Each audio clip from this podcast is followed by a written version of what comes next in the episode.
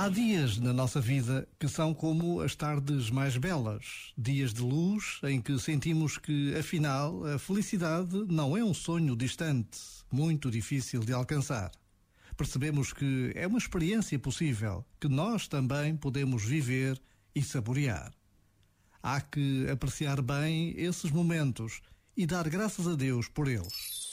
Este momento está disponível em podcast no site e na app.